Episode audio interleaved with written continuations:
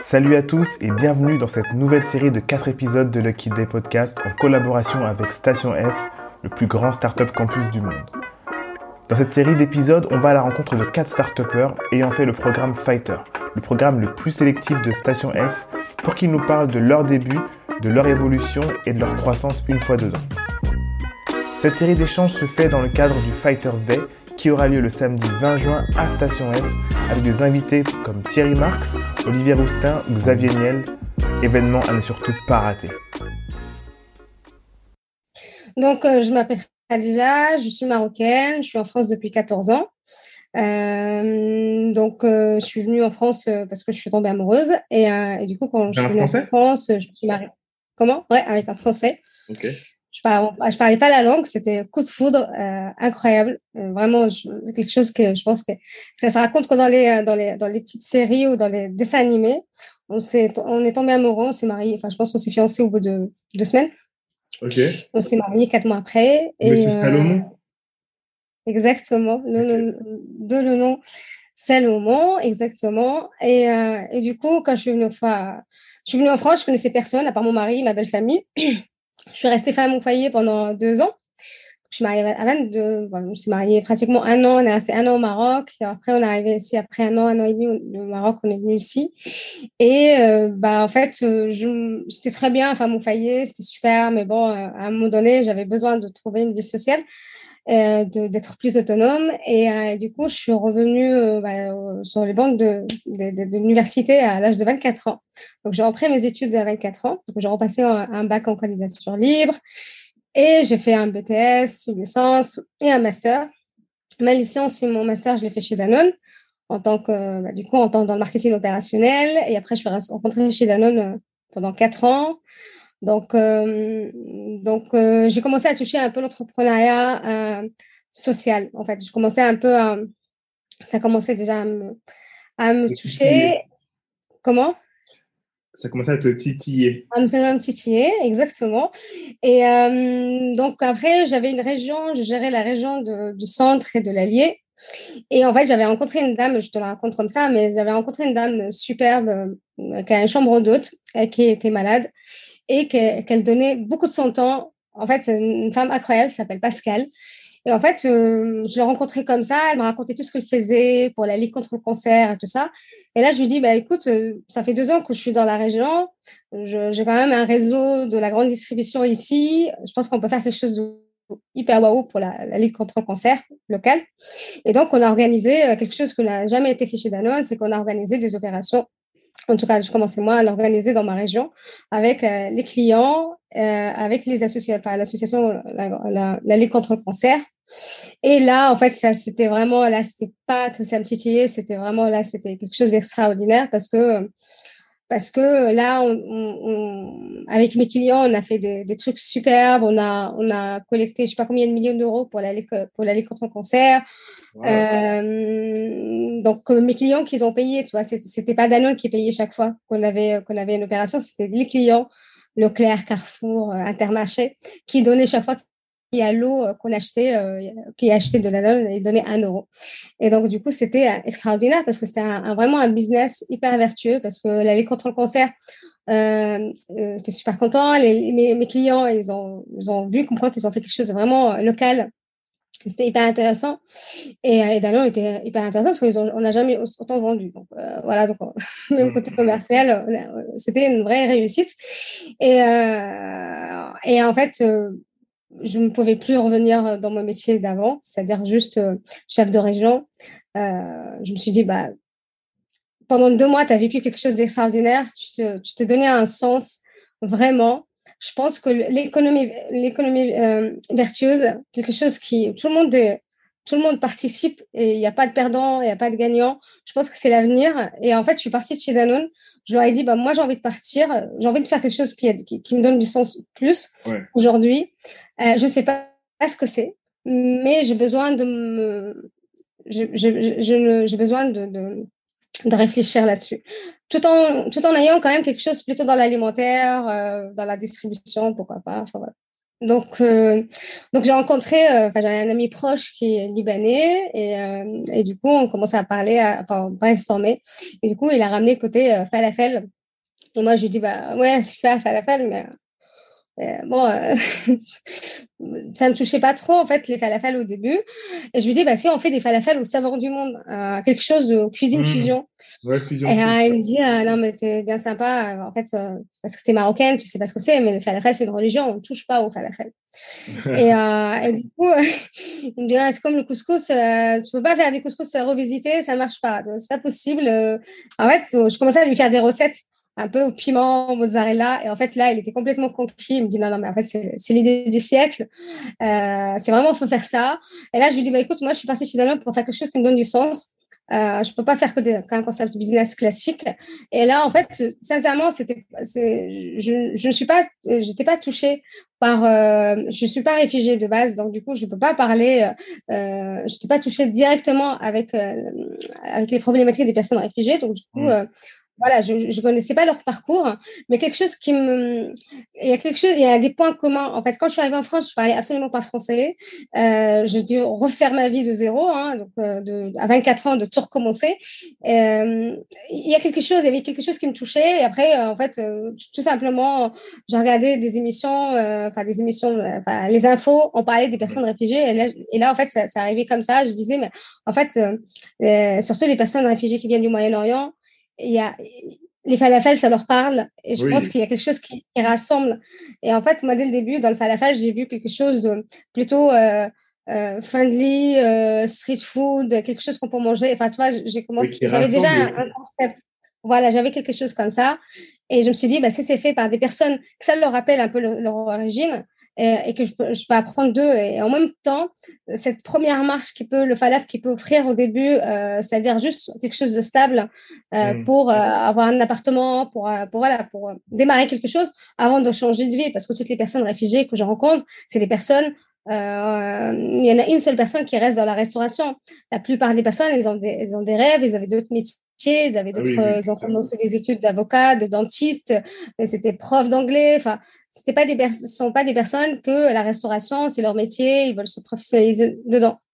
Donc, du coup, moi, je me suis un peu retrouvée dans ce parcours, même si je suis pas réfugiée de base, bah, je suis pas française et du coup, je, je me suis un peu reconnue dans, dans ce genre de, dans, dans, ce parcours, en fait. C'est ça, en fait. Euh... Vous commencez comment à faire votre business? En fait, euh, le business, je l'ai fait par des rencontres, sincèrement. En fait, au début, le concept de falaf, c'était euh, c'était un concept de restauration qu'on souhaitait franchiser, vraiment un concept de falafel.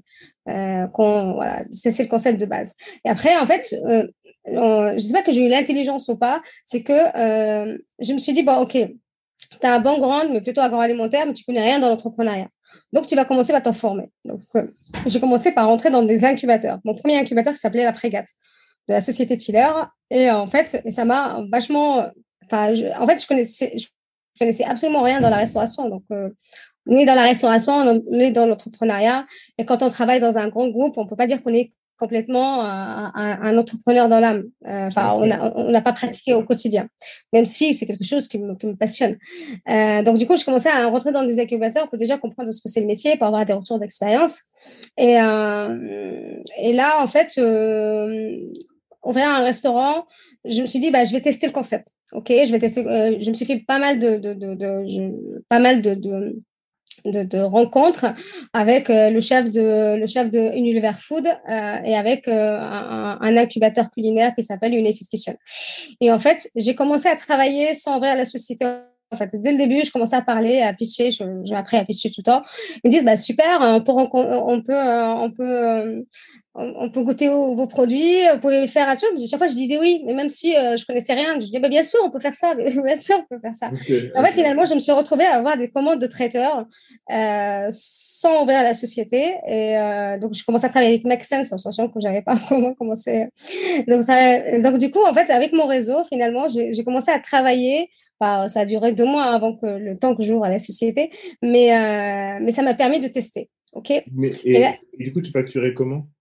Comment? Tu facturais comment? Euh, Deux mois après? Ah non, mais moi, je, je ah, facturais après. Non, mais dès que j'ai ouvert la société, j'ai envoyé des factures. Mais ils ont pu te. Là, par exemple, ce que, ce que tu as fait, avec ces traiteurs-là, tu leur envoyais la facture deux mois après et payais à 30 jours. Oui, oui, c'est ça. Moi, en fait, moi, ce que je voulais, c'est tester. Donc, du coup, c'était pas le. C'était pas très. Comment dire euh, Financièrement parlant, c'était pas, une, c'est pas un très bon conseil. ça, c'est clair. c'était pas un très bon conseil. Mais moi, je pouvais pas dire non. En fait, c'était pas possible que, que tu viens, tu me proposes un, un truc, je te dis non. Non, bah non, non, non, je te dis oui. Et j'ai appris comme ça. Donc, j'ai appris, euh, j'ai appris à, faire des falafels, j'ai appris, euh, j'ai appris à ce que c'est euh, être dans un, un, grand laboratoire comme une Acid Kitchen. Parce que vraiment, une Acid Kitchen, c'était. Ah, attends. Du coup, ma première maison, quoi. Vous êtes entré dans un incubateur, une kitchen? Ouais, une Acid Kitchen. En fait, mon, mon, premier événement, c'était quoi? C'était un événement d'EDF où il y avait 4000 personnes. On devait faire 4000 falafels je, sur deux jours. Donc 4000 personnes sur deux jours. Donc euh, voilà. Donc du coup, ça, c'était mon premier événement. Juste pour vous dire que je me suis lancée comme ça, sans. je m'en foutais. Je me suis dit, OK, oui, oui, je suis capable de faire 2000 falafels. Bien sûr, je suis capable de faire Mais vous avez comment donc, c'était comme ça. Et en fait, finalement, ça a plu. Et, euh, et deux mois après, avec Ulysses Kitchen, on a eu un contact avec le groupe Arpège, enfin, le groupe Elior. Voilà. Et du coup, tout de suite, en fait, c'est le business qui m'a qui m'a lancé, qui m'a lancé dans, le, dans quelle direction je vais aller. En fait, finalement, petit à petit, je commençais à oublier le concept de restaurant pur et je me suis dit, bah, je vais quand même tester en B2B. En fait, j'ai trouvé que déjà, moi, sincèrement, euh, moi, je me suis retrouvée dans le B2B avant. Ouais. Mais vous avez fait comment pour euh, livrer cette commande là de 4000 euh, falafels? Vous avez fait comment à, deux? On était trois, donc du coup, c'était les cousins de mon, mon associé, mon ancien associé. C'était c'était, on était trois et je leur disais, mais de toute façon, il n'y a pas le choix. Hein. Là, à 10 heures, il faut qu'on ait les falafels euh, faits. 4000 à, à 4, donc 1000 chacun. Et en plus. 4000 sur deux jours. Donc, du coup, c'est 2000 sur deux jours. Donc, du coup, c'est 2000, 2000. Et après, il fallait transporter. Donc, vous aviez un camion, un truc? En fait, j'ai eu beaucoup de chance, c'est que comme c'était un grand événement à la Villette, et du coup, il y avait une cuisine sur place. Donc, du coup, mais par contre, on a transporté. En fait, j'ai dit 4000 falafels, mais il y avait, 4000 il y avait, 2000 falafels et 2000 portions de euh, houmous, pratiquement. Sur, euh, ah Donc, du coup, il fallait préparer le houmous, les falafels, euh, les, les trucs. On, a dit oui, voilà, enfin, il, fallait y aller. Il ne faut pas dire non, non, on, est, on commence, on est petit. non, c'est impossible. Ça, par contre, je ne peux pas dire. Ça, jamais, jamais j'arriverai à dire ça. non, non, trop gros pour moi. Donc, je me suis lancée et sincèrement, c'était une vraie réussite. Le service était bien, l'équipe était très bien, bah, c'était une équipe proche. et du coup, on y allait, on y allait, on, avait une motivation de dingue. On, a, on, a, on savait que ça, si on ratait, euh, euh, ça va, ça va, on va pas, on va pas avoir une deuxième chance avec eux parce que là, c'est quand même voilà. Donc du coup, on, avait une pression de dingue, mais on l'a fait, euh, on l'a fait, c'était très très bien. Et, derrière, bah, ça a déroulé tout le reste. je commençais à avoir une étiquette, je commençais à me faire pas mal de commandes. je commençais, en fait, chaque fois que je pitchais autre, bah, même si j'avais un concours, je l'ai pas gagné ou autre, bah, du coup, les gens disaient, ah, bah, on peut vous commander. Et du coup, je commençais à avoir des commandes. Et sincèrement, je commençais à travailler euh, très rapidement, en fait, très vite. C'était épuisant. Je me souviens de, de, de, de, ces trois mois où, euh, où euh, pratiquement, quand de fatigue, tu me parles, je pleure tellement j'étais fatiguée, lessivée. Mmh. Je connaissais pas la restauration, c'est très dur. C'est vraiment un milieu, milieu qui n'est pas fait pour les femmes c'était tu portes des trucs lourds euh, voilà enfin c'était euh, on n'avait pas trop de matériel on n'avait pas une grosse voiture on faisait une voiture de location enfin on a commencé comme ça. Et euh, donc du coup c'est pas très structuré mais on a commencé comme ça et, et très vite donc j'ai eu une chef s'appelle Rochelle c'est une nana que moi aujourd'hui je lui dois tellement, tellement, tellement, tellement. Elle a, elle a, elle m'a accompagnée comme jamais. Euh, on, elle était deux nanas. Elle, elle c'était la cuisine et moi c'était euh, bah, le service. Euh, bah, du coup la, livraison autre et en fait on a commencé à travailler comme ça et après il y a eu plusieurs plusieurs personnes réfugiées en fait moi la première année sincèrement 2019 c'était une année extraordinaire j'ai beaucoup beaucoup appris financièrement j'ai jamais, jamais prospecté. Jamais. J'ai des clients que du bouche à oreille, que de bouche à oreille, des événements. Moi, je faisais pas mal de networking Donc, du coup, voilà. Et, et j'avais une équipe, c'est une vraie famille, quoi. Donc, des personnes, on savait très bien que le falaf, si, si merdait, bah, ça va impacter le falaf.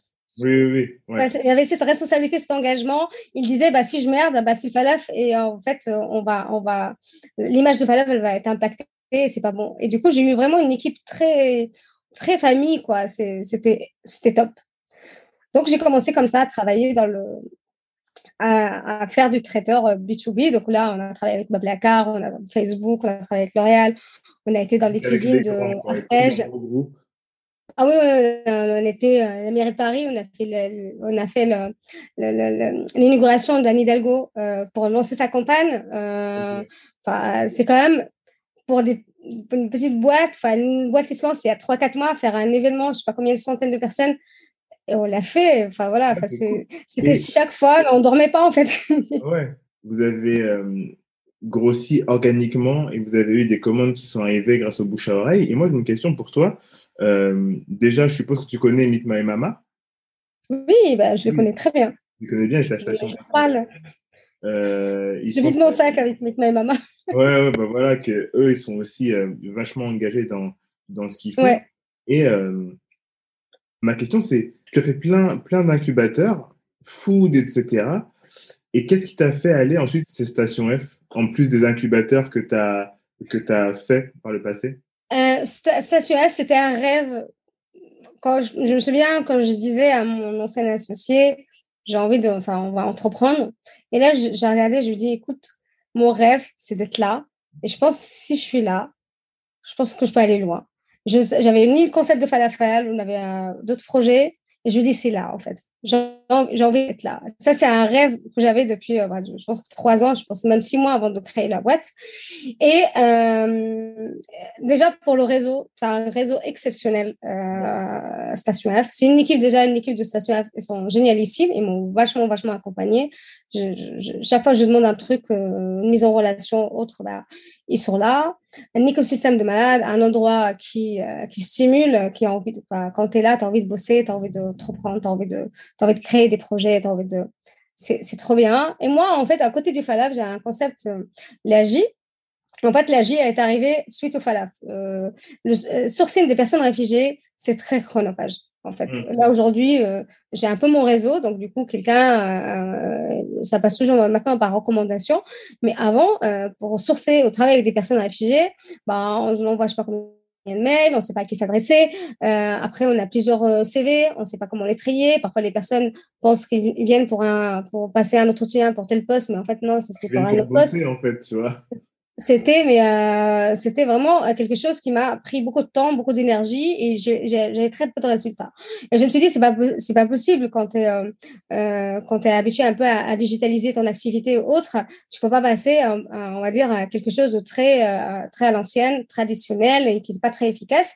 Donc, du coup, je me suis dit, bah, écoute, je pense que j'ai pas trouvé quelque chose d'assez digital dans, dans, dans, ce process de recrutement et je me suis dit, bah, pourquoi pas le créer bah, du coup, ça donne l'AGI. L'AGI, c'est un concept, enfin, c'est un concept, c'est un, un, outil euh, digital inclusif qui va accompagner les, les, associations qui accompagnent les personnes réfugiées ou les personnes réfugiées qui sont autonomes à trouver un travail rapide euh, et euh, adapté euh, à leurs besoins.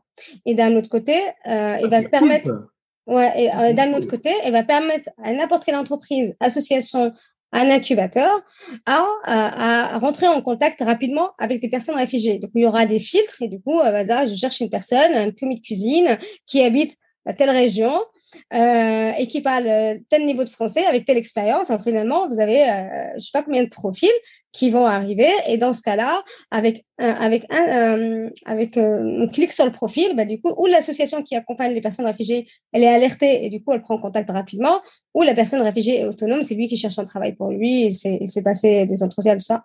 Et bah, du coup, ça passe comme ça. J'ai une question par rapport à ça. Est-ce que tu sais quel est le niveau de digitalisation des, des réfugiés? Est-ce que quand ils arrivent et qu'ils sont là, euh, tu vois, parce qu'il y a plusieurs niveaux, il y a ceux qui sont là depuis longtemps, à euh, ceux qui viennent d'arriver, est-ce qu'ils ont tous les deux le même niveau de digitalisation C'est-à-dire, est-ce qu'ils ont tous un téléphone, accès à Internet, etc. Parce que s'ils sont sur des plateformes comme ça, il faut qu'ils puissent checker euh, en, temps réel. Exactement. En fait, euh, sur la partie ordinateur, ils n'ont pas tous un ordinateur, mais par contre, ils ont tous un smartphone. Un smartphone, toutes les personnes réfugiées, ils ont un smartphone. C'est pour ça que ça va être une application euh, qui, euh, voilà, c'est un truc, un outil qu'on est en train de développer sur Bubble. Et du coup, ça va être aussi une application. En fait, ils sont très, très digitales. Vraiment, elles sont vraiment très digitalisées. Il y a pas ça. Vraiment, comme je disais, leur barrière, c'est la langue.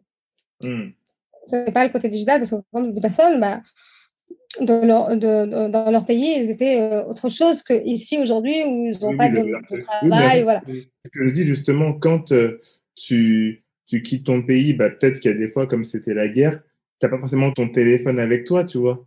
Donc, oui, mais là, ils arrivent à trouver un téléphone. Ah, en fait, c'est pour ça, en fait, quand on a commencé à, travailler le projet, on s'est dit, OK, ils n'ont pas tous un ordinateur, mais par contre, ils ont tous un, téléphone. Donc, du coup, il faut que ce soit une application, une plateforme qui est, euh, qui est sur, aussi sur mobile. Donc, euh, mais par contre, ils ne sont pas tous autonomes. C'est ça le truc. C'est en fait leur, problème, c'est enfin leur, euh, la grande difficulté qu'ils ont, c'est de l'autonomie. C'est qu'ils savent pas où passer, euh, comment faire, euh, ils n'ont pas tous confiance en eux. donc du coup, c'est pour ça qu'ils sont quand même majoritairement accompagnés par des, par des associations. C'est ça qui fait que aujourd'hui, euh, mais par contre, on a quand même dans l'application, il y a euh, je check est-ce que, je suis autonome ou pas? Parce que ça permet de, euh, si je suis pas autonome, bah, du coup, c'est l'association qui fait le lien et qui fait le, la préparation, tout ça. Donc, on, a, on ne vient pas. Euh, euh, L'AGI, c'est pas un acteur en plus qui vient un peu euh, dans tout ce process. Euh, L'AGI, c'est un outil qui facilite les choses. Donc, on garde euh, le travail des associations, c'est un travail formidable qu'ils font. Et du coup, ils, euh, ils ont cette expertise-là. Donc, on, va juste les aider à rentrer rapidement avec des entreprises, à leur montrer là où il y a peut-être ils n'ont pas, le, ils ont pas le, les informations de toutes les offres qu'ils ont. Enfin, voilà. Donc, on va un peu rassembler tout ça. Et pour aussi euh, valoriser les profils des personnes réfugiées. parfois, les CV, bah, c'est pas non plus très valorisant, c'est mal fait. Mais du coup, là, c'est une, une, uniformisation de, des profils quoi. Ouais, de la même manière. Euh, voilà, c'est un peu ça. C'est hyper intéressant. Et ça, c'est en création? Ouais, là, en fait, euh, là, pratiquement, on peut lancer à fin de. Enfin, là, et c'est encore en train de tester. Donc là, on est en train de tester la bêta avec, euh, avec quelques associations. Et du coup, pour un peu. voilà, pour voir, pour pas qu'il y ait des bugs et tout. Et là, je pense que début juillet, on est, on est prêt là. On va dire en privé, je peux te montrer. Euh. Ouais, et qu'est-ce que Station F t'a apporté là euh, sur cette nouvelle app? Est-ce que ça t'a apporté des, des, clients, des contacts, que ce soit sur sa nouvelle app ou le Falaf? Ça m'a apporté tout ça en fait. les réseaux, j'ai eu beaucoup beaucoup de personnes, euh, des relations. J'ai un super mentor ici à F qui s'appelle Alexis Cipriani, euh, Alex, euh, Alexandre Cipriani, qui me met vachement en relation avec pas mal de pas mal de personnes, de, bah, du coup que ce soit dans la restauration ou même dans la partie euh, la J tech. C'était pas mal en fait au début avec l'équipe de euh, je savais pas euh, quoi prioriser en fait parce que quand même j'ai deux projets, j'ai envie de les faire bien euh, les deux, mais du coup quel qu'est-ce que je privilégier donc du coup ils m'ont vachement aidé à prioriser rapidement sur quoi bosser. sur le côté no code, c'est tout de suite. en fait, moi je connaissais rien dans la tech. Hein. Moi, je, voilà, je connaissais rien dans la tech et du coup, ça, ça c'est vraiment, je pense que j'aurais pas acquis ni l'expérience, ni les, enfin, ni les connaissances que j'ai eues aujourd'hui euh, sans euh, si j'étais dans un autre incubateur prestation. Ça, c'est clair. Hmm. C'est assez clair. En plus, euh, au-delà de ça, on peut attirer aussi des, des, des, des profils qui sont hyper, hyper des talents en fait. Le fait qu'on est à Station F, et ça c'est pour une pour une entreprise qui, qui commence, c'est hyper c'est hyper bien hein, pour les stages, pour autres. Donc du coup, c'est c'est j'aurais jamais, j'en suis certaine, j'aurais jamais pu aller aussi vite, aussi loin si j'étais dans un autre incubateur Station F. Ça, c'était. Euh, en fait, chaque fois aujourd'hui, enfin, en fait, ça se rêve tous les jours, il y a des opportunités. Tous les jours, tu apprends quelque chose. Tous les jours. Et en fait, on, prend des cafés avec beaucoup de monde. Le Slack, avec Slack, ça passe. Enfin, voilà. C'est ah vraiment quelque chose de hyper dynamique, quoi. Avec, euh, je ne sais pas combien de cafés j'ai pris avec des personnes. Euh, moi, en fait, je, suis quelqu'un qui, quand je ne connais pas quelque chose, j'aime apprendre. Et du coup, je ne connais pas. Bah, du coup, je, je demande à quelqu'un qui connaît mieux que moi de m'expliquer ce que c'est. Donc, je je peux pas. Voilà, aujourd'hui, je connais très bien Bubble, je connais très bien bah, du coup les applications no code, je connais très bien Airtable, je connais.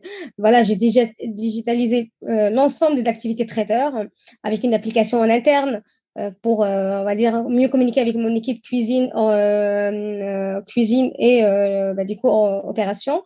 et ça, en fait, franchement, c'est cette, on va dire, euh, connaissance qu'il faut rapidement aller vers ça pour gagner du temps, pour être productif, pour ça, je, l'ai eu parce que j'ai croisé des gens ici euh, qui m'ont conseillé. Quoi. Donc, euh, donc c'est ça en fait qu'on a à Station F. Et le réseau, en fait, et aussi la crédibilité. Donc, quand on a Station F, c'est une boîte qui est plus crédible vis-à-vis des, des, clients, vis-à-vis des, voilà, ça, touche quand même quelque portes. et, et du coup, vous êtes combien là dans, dans, dans ton équipe? Alors aujourd'hui, j'ai euh, euh, une ingénieure en agroalimentaire pour développer des, recettes euh, des falafels. Parce que oui, j'ai pas dit. Parce qu'en fait, aujourd'hui, je suis pas traiteur. En fait, aujourd'hui, je ne suis pas que traiteur. Aujourd'hui, le falafel a pivoté pendant le confinement. Donc pendant le confinement, on a lancé une offre falafel surgelée pour les professionnels de la restauration. Donc on s'est ah, lancé dans l'agroalimentaire. C'est cool ça. Pendant, pendant, un an, il fallait bien faire quelque chose. Je ne pouvais pas rester en attendant euh, avec les aides, en attendant euh, que ça passe. pas possible. Donc en fait, euh, je me suis dit, il n'y a, pas une offre aujourd'hui très clean dans le falafel pour les professionnels de la restauration qui veulent pas ou qui peuvent pas faire des falafels chez eux. Donc les pokéballs, les sandwichs, les boulangeries, les hôtels. Enfin, aujourd'hui, il y a un marché de fou euh, en sachant que les falafels commencent à se démocratiser de plus en plus et, euh, et, et, les falafels est apprécié par les végétariens, les véganes et les carnivores. Donc euh, c'est vraiment un produit qui est très plébiscité. c'est un, un, produit qui fait voyager. C'est quand on quand on fait des falafels, falafels dans un dans un plat, c'est mieux que des parfois des, des produits qui sont on va dire des viandes qui sont pas des, viandes véganes, quoi, des, viandes de, la viande végétale qui a plusieurs plusieurs produits dedans pour, pour former un, semblant de viande. Les falafels, ça reste un produit beaucoup plus sain. Donc, euh, donc du coup, on a fait 6-7 mois d'R&D. Donc là, j'avais une ingénieure avec moi, elle s'appelle Lucie. Donc, elle fait un double, un double diplôme. Elle a une expérience de chef euh, au Moyen-Orient. Et là, aujourd'hui, il a chez Ferrandi et euh, AgroParisTech. Et du coup, on a développé une gamme de falafel aux saveurs du monde donc, on a un falafel à l'italienne euh, avec la mozzarella. On a un falafel à l'italienne vegan euh, avec pesto euh, noix de cajou. On a un falafel à l'indienne avec la patate douce et l'antiqueraille. On a un falafel pimenté. on a un falafel traditionnel qui est un peu différent. Donc, on a rajouté un peu des ingrédients qui donnent un peu de peps. Donc, on a travaillé pendant 7-8 mois là-dessus. Et là, ça a été lancé depuis le mois de février dernier. Donc, on a commencé déjà à travailler et tester à Paris avec quelques restaurateurs euh, les produits. Et là, on sort cinq références, là, ce que je suis en train de dire. Les cinq références, ils vont sortir, euh, ils vont sortir au mois de, au mois de septembre. Ok, hyper cool. Du coup, question pour toi. Vous avez une vision très B2B. Est-ce que vous avez une vision B2C là? Est-ce que justement le surgelé n'est pas une façon pour vous de rentrer aussi en magasin type Picard ou bah oui. Euh, Monoprix? Bah oui dans tous les côtés surgelés. Ah, bah, complètement. Complètement. je m'arrête pas, moi. De toute façon, là, tu m'as ouvert, tu m'as ouvert quelque chose de. Voilà. Mais oui, euh, en fait, je. Question stratégique commerciale, pure et dure, il me faut de volume. Parce qu'en fait, ce que je n'ai pas dit, c'est que ce sera des, ce sera des falafels qui sont fabriqués à Rungis, distribués par un, par un, par un, par un logicien qui est à Orly. Donc, on est sur un écosystème local Île-de-France, 100%, avec des produits 100% français, censés en France, et surtout euh, des produits bio, on aura le label AB. Donc du coup là, on est vraiment sur un beau produit, euh, un beau produit. Donc euh, il faut des volumes, donc il faut que, j'aille chercher un peu les, les, les, les, gros. Voilà, il faut des volumes. Ça me permet de tester et ça me permet d'être un peu plus forte avant d'aller à la grande distribution, parce que je connais très bien la grande distribution. pour négocier. voilà, donc, il faut, et, euh, et, c'est pour ça qu'on change le branding, on change euh, beaucoup de choses. Ça va être quelque chose qu'on le remarque et qu'on l'oublie pas. Donc, euh, donc, il fallait chercher une marque forte avec, on ne pouvait pas garder le même logo, le même truc, c'était pas possible. Donc là, on a changé le branding là, avec une, avec, avec une, talentueuse nana qui s'appelle Rana Salem, une libanaise qui travaille avec moi là-dessus. Et, et, du coup, on change complètement le branding et ça va être une marque assez chouette à l'avoir dans les mains. Donc, du coup, là, oui, 2022, ce sera sûrement la grande disserie, ça c'est clair. Donc, Hyper cool. J'ai deux dernières questions pour toi. La première, c'est est-ce que tu as levé des fonds ou est-ce que tu comptes lever des fonds Oui, je Ouais, j'ai pas levé de fonds. Ça a toujours été vraiment. On a travaillé pendant un an. On était rentable dès la première année. Il mhm. faut quand même le dire, rentable dès la première année. On a, on a, on a passé, on a passé quand même, euh, on a passé quand même 2020 euh, sans trop de, sans trop de, dégâts. Euh, il y a même euh, la région qui vient de me faire confiance et vient de me donner un peu d'argent. Donc, ce qui fait que voilà, même avec pas de chiffre d'affaires, ils croient, ils croient vraiment fort au projet. Et demain, oui, j'ai envie quand même de voir comment je lance le truc, je vois un peu comment ça marche. enfin, ça va super bien marcher, évidemment. après, j'ai pas envie de lever de fonds tout de suite, mais 2022, je pense qu'il y a un moment donné, il faut y aller pour maximiser, pour aller plus loin, pour aller plus vite. il faut aller lever de fonds, mais je pense que ça va être quelque chose qui va se poser, une question qui va se poser plutôt en 2022. Ok, ok, hyper intéressant. Et dernière question, qu'est-ce que tu conseillerais aux gens qui se demandent si euh, il faut rejoindre le Fighter Programme euh, pour la prochaine rentrée euh, Alors, moi, j'ai un conseil, si j'ai un conseil à leur donner, c'est le travail. Travailler sur votre projet, travailler sur vous. Euh, euh, enfin, voilà, travailler. Quand on connaît pas quelque chose, on se renseigne. On n'hésite pas à demander, à de ne pas avoir cet ego, de dire je connais tout, euh, j'ai tout fait, d'aller vraiment, de creuser, de travailler. En fait, c'est le travail qui paye à la fin et d'être focus résultat de pas trop de se perdre dans les oui j'aimerais vraiment tester tout de suite on teste tout de suite le truc et, euh, et euh, bien évidemment, croire son projet, c'est, ça va de soi. Mais ce que j'ai envie de leur dire, travailler c'est vraiment sur vous et sur vos projets et chaque fois euh, tester. Au lieu de partir pendant un mois sur j'aimerais faire ça, j'aimerais bien ça, ça va être ça, bah, on le teste demain après-demain, une semaine et du coup, on a, on a tout de suite une réponse en fait. Faut vraiment pas être pas, pas être pas avoir peur de travailler beaucoup. Mmh. Ok, ok. Où est-ce qu'on peut te retrouver? Où est-ce qu'on peut retrouver? Est-ce que tu as un compte Instagram euh, pour le Falaf? Est-ce que tu peux nous le donner? Oui, exactement. Dans deux semaines, on aura aussi la plateforme Lagi qui va sortir, le lagi.org. Euh, on a le site internet le Falaf qui est aussi en train de, on est en train de retravailler avec le nouveau branding. Euh, en fait, le 26 juin, je suis ici avec Station F pour Fighters Day. Donc, on sera, on aura le stand aussi le Falaf. Donc, n'hésitez pas à venir nous voir, discuter avec nous. Et après, bah, on est sur le site, on est sur LinkedIn, on est sur Twitter, on est un peu sur partout. Bientôt TikTok. Ok. cool. cool. Donc, voilà. Ok. Bah écoute, je te remercie d'avoir passé ces 45 minutes avec moi. Plein de bonnes bah, Je te remercie. Et moi, Khadija, je te dis à la prochaine et merci. Oui, on se croisera. Merci beaucoup.